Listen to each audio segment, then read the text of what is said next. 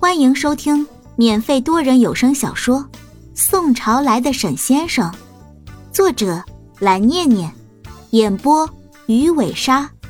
欢迎您的订阅哦。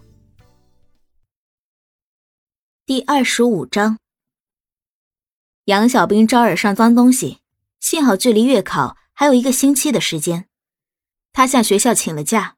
以前不好请假，现在同级的学生们都在外面实习找工作。所以学校对这方面管理的相对轻松一些。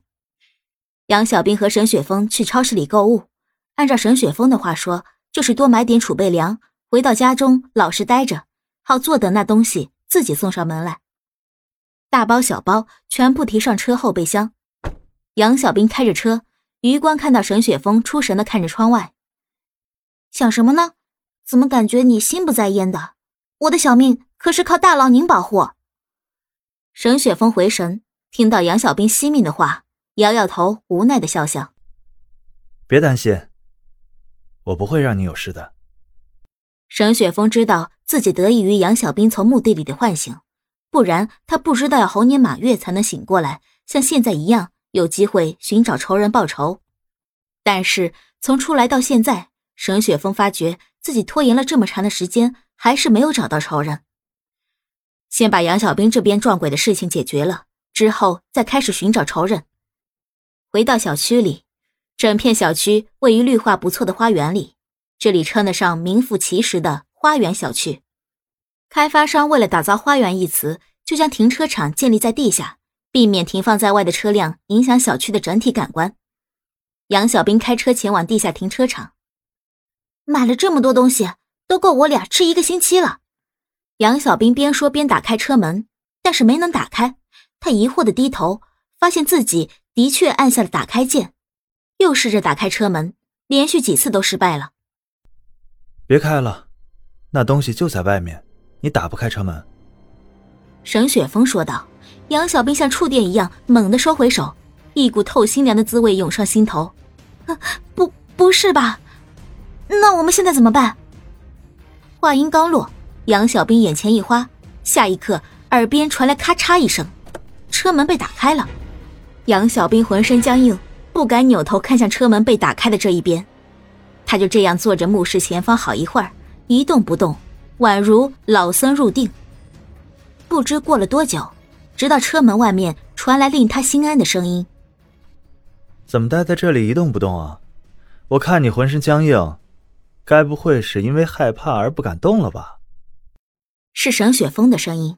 杨小兵慢慢转头看向车门外面，因为太长时间僵硬身体维持一个姿势，令现在杨小兵的动作有点缓慢。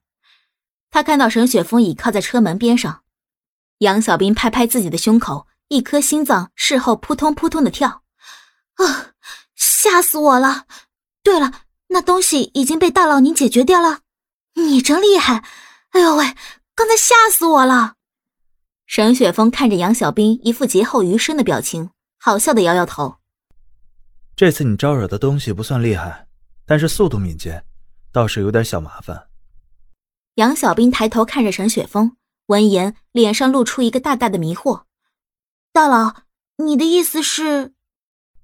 这次他负伤了，不过也逃掉了，估计要过几天才会找上门来。闻言，杨小兵顿时欲哭无泪。啊，那下个星期我就要去学校待着等月考了，这可怎么办呢？沈雪峰则说：“放心吧，刚才我没下重手，只是在对方身上放了点追踪用的东西，而且等不到一个星期，他就会再过来的。”杨小兵没有沈雪峰这么强大淡定的心态，闻言他苦着脸回答：“那行吧，希望他早点被大佬你抓住。”不知不觉。杨小兵对沈雪峰的称呼成功变成“大佬”二字。走吧，先回家休息。车后备箱打开，沈雪峰把买的所有东西提出来，大大小小的口袋，结果全被他一人提着，连脸色都没变一下。杨小兵跟在沈雪峰身后，咂巴咂巴嘴巴，一脸感叹：“果然是从墓里苏醒的千年大 boss，这力量就是不一般。”回到家里。杨小兵洗漱之后，坐在沙发上，拿起其中一包薯片开吃，同时他也递给了一包给旁边坐着的男人。杨小兵目光转向电视屏幕，然后吃薯片的动作一顿：“你在追这个剧啊？昨天晚上看到电视屏幕上也放这部剧，但是昨晚他只是路过看了一眼，还以为沈雪峰误点开的一部电视剧，谁知今天他又看到了。不好看吗？”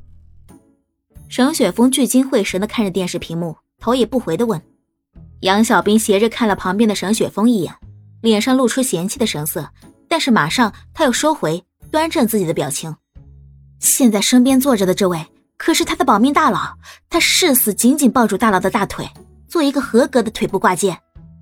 杨小兵想到此，忍不住扭头看向电视屏幕，只是实在没想到大佬居然会喜欢看这一类电视剧，令他对大佬谜一般的审美爱好不禁感到那么一丢丢疑惑。电视屏幕上正播放着一部家庭伦理剧。这正是杨小兵迷惑不解的原因，因为在他看来，沈雪峰这样不食人间烟火的人和家庭伦理剧这部剧压根不搭界。他清楚的记得，沈雪峰告诉过他，以前是一名世子，高门子弟。哎，不对，一般来说就是那种豪门望族里面各种狗血的事情都有。所以会不会是因为以前他的家族里也有这种事情？或者他本人就像小说里的主人公那样遭遇各种勾心斗角，才悲惨到如今这地步。杨小兵坐在沙发上，偷偷用余光打量正在聚精会神看着电视剧的沈雪峰，脑洞已经大开到一定的境界。而故自陷入自己想象情节的他，不知不觉看向沈雪峰，目光里透露出同情。惨，实在是太惨了！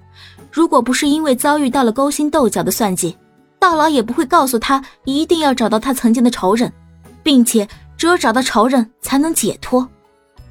而大佬现在僵尸的状态，唉。沈雪峰看着电视，他敏锐的发现杨小兵一直在偷偷打量他，随后扭头和杨小兵对视，看到对方还来不及收回的同情之色，这丫头脑袋里在胡思乱想什么？本集播讲完毕。点个订阅，不迷路哦。